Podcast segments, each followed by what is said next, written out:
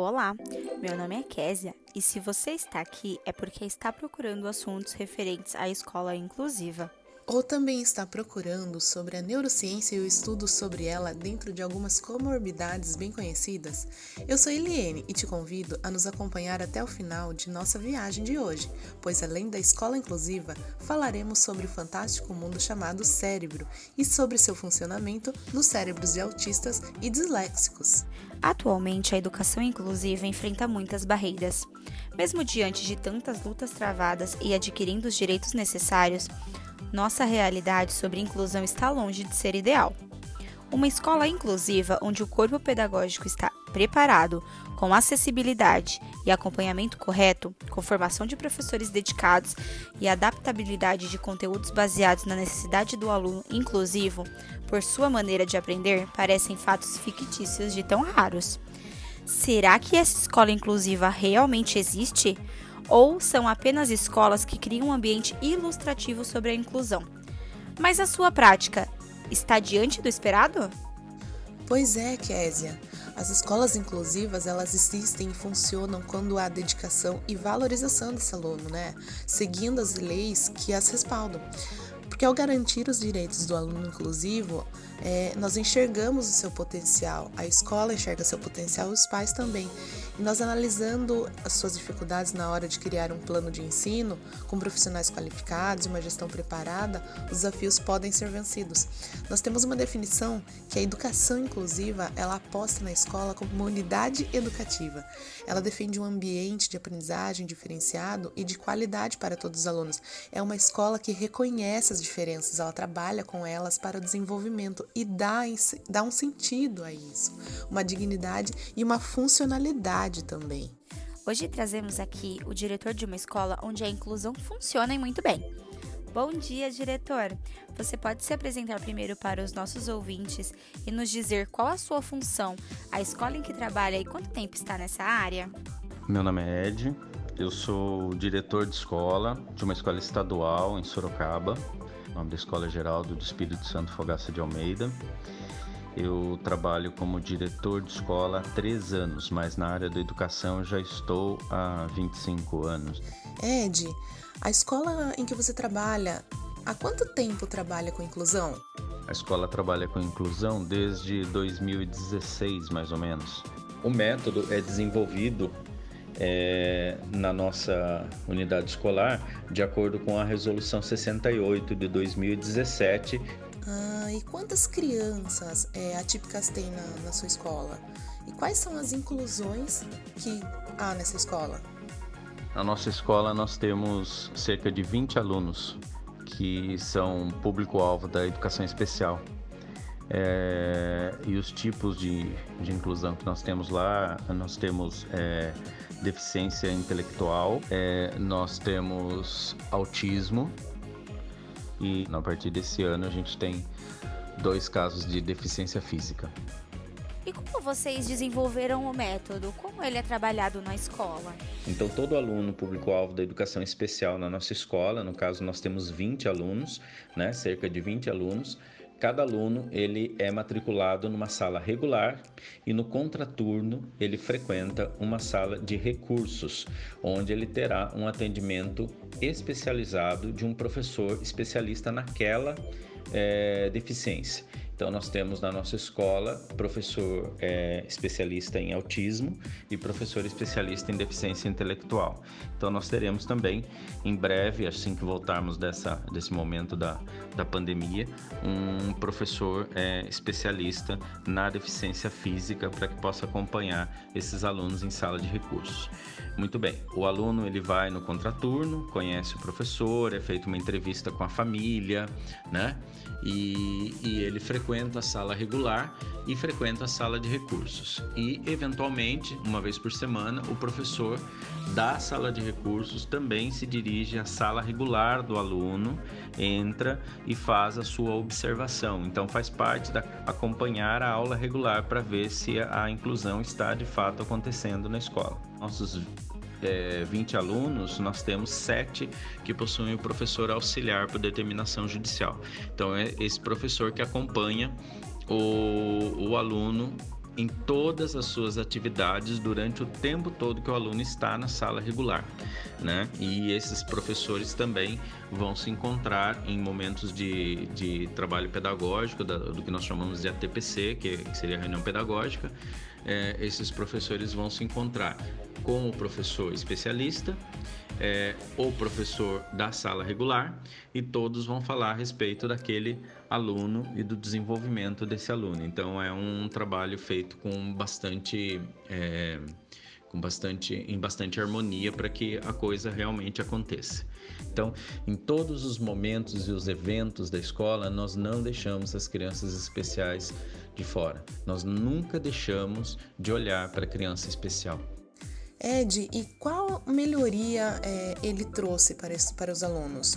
Qual melhoria que você viu nessa dinâmica que trouxe para os alunos, para a escola e para a relação entre vocês, entre escola e família? Eu acho que isso é muito importante. É, os alunos da educação especial se sentem muito bem em nossa escola.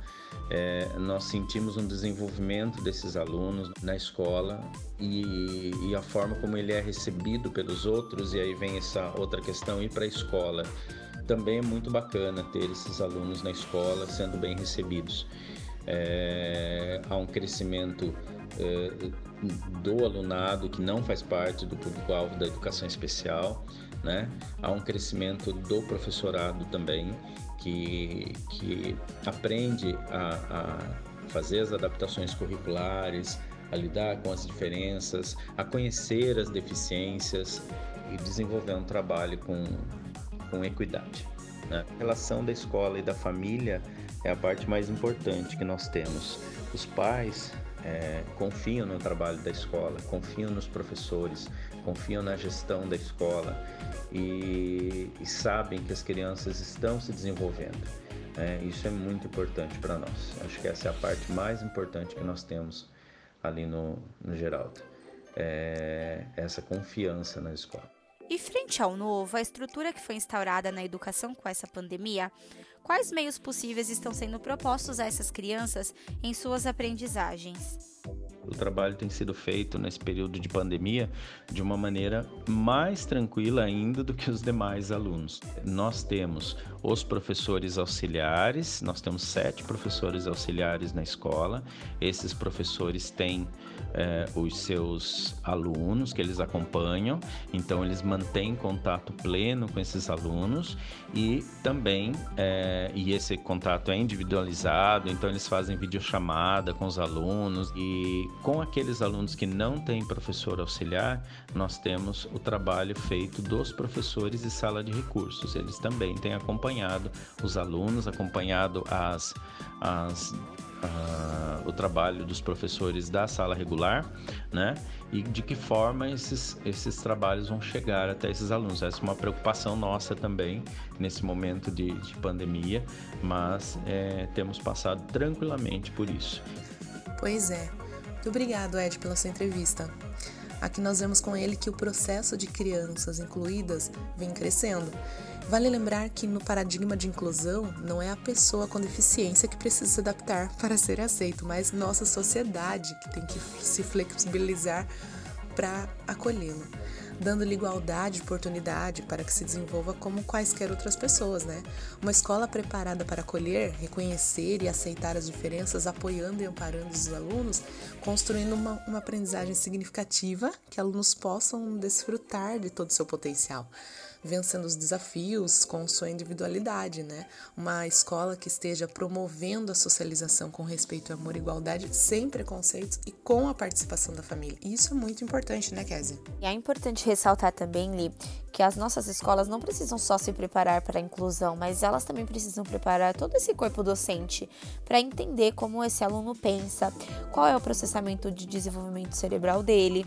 Isso faz toda a diferença, porque a partir do momento que o professor conhece o aluno, ele sabe quais são as dificuldades de aprendizagem, ele consegue planejar melhor essa aula e fazer esse aluno ser capaz de aprender. Então, hoje, os estudos que nós temos de neurociência, até mesmo um contato com, uma, com um especialista da área daquela inclusão, é muito importante e faz toda a diferença no desenvolvimento desse aluno. E como já sabemos, o cérebro autista ele tem uma baixa conectividade entre as áreas críticas do córtex, tem um déficit de tarefas relacionadas à cognição social, linguagem, função executiva, entre outros aspectos também. Olha, Késia, vou até trazer aqui esses outros aspectos, hein? Nós sabemos que o autista ele conecta-se mais com imagens do que a linguagem falada. Por isso é importante fugir do óbvio e buscar meios em que a comunicação possa se dar com o aluno de maneira que ele interaja. Perceba também que os detalhes eles são muito preciosos ao autista. Ele não foca no macro, mas sim no micro. E atualmente tudo é muito abstrato. Então, o uso da tecnologia trouxe muito disso e o trabalho mão na massa, ele é muito importante para as crianças autistas. O autista ele tem um pensamento visual, vamos dizer assim. Então, como eu falei, ele é muito importante é, que trabalhe com imagens. O uso da imagem é muito importante para ele. Eles têm um pensamento padrão, um pensamento matemático e a música também traz muitos benefícios. A leitura, por exemplo, pode ser explorada com essas crianças, mas é preciso entender que a leitura em sequência é um quesito mais dificultoso ao cérebro autista. Há uma baixa conectividade, portanto, as cognições sociais, de linguagem e funções executivas são mais defasadas.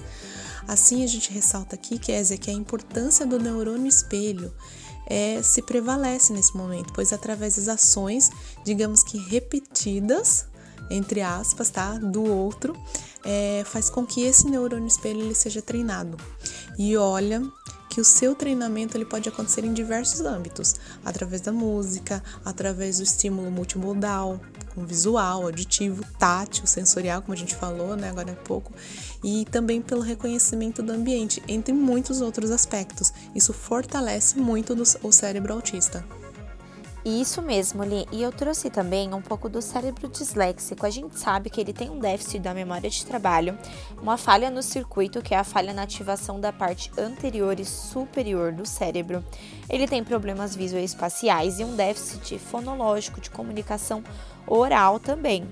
Então, todos esses aspectos são muito importantes na hora que você vai fazer uma intervenção e na hora que você vai planejar a sua aula, né? Então, a gente tem que ficar alerta aos sinais também. Dispersão, a fala lenta, a baixa atenção, também são um dos sinais que apontam a dislexia.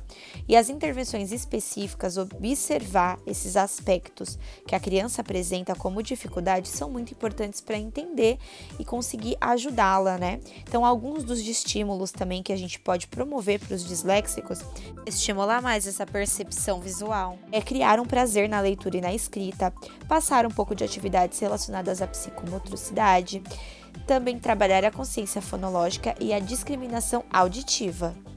Por isso, é super importante conhecer além do processo de ensino-aprendizagem. É importante saber como o cérebro dos indivíduos atípicos funciona. Isso trará um novo olhar para o professor desenvolver adaptações nas atividades desses alunos. É isso mesmo, Késia.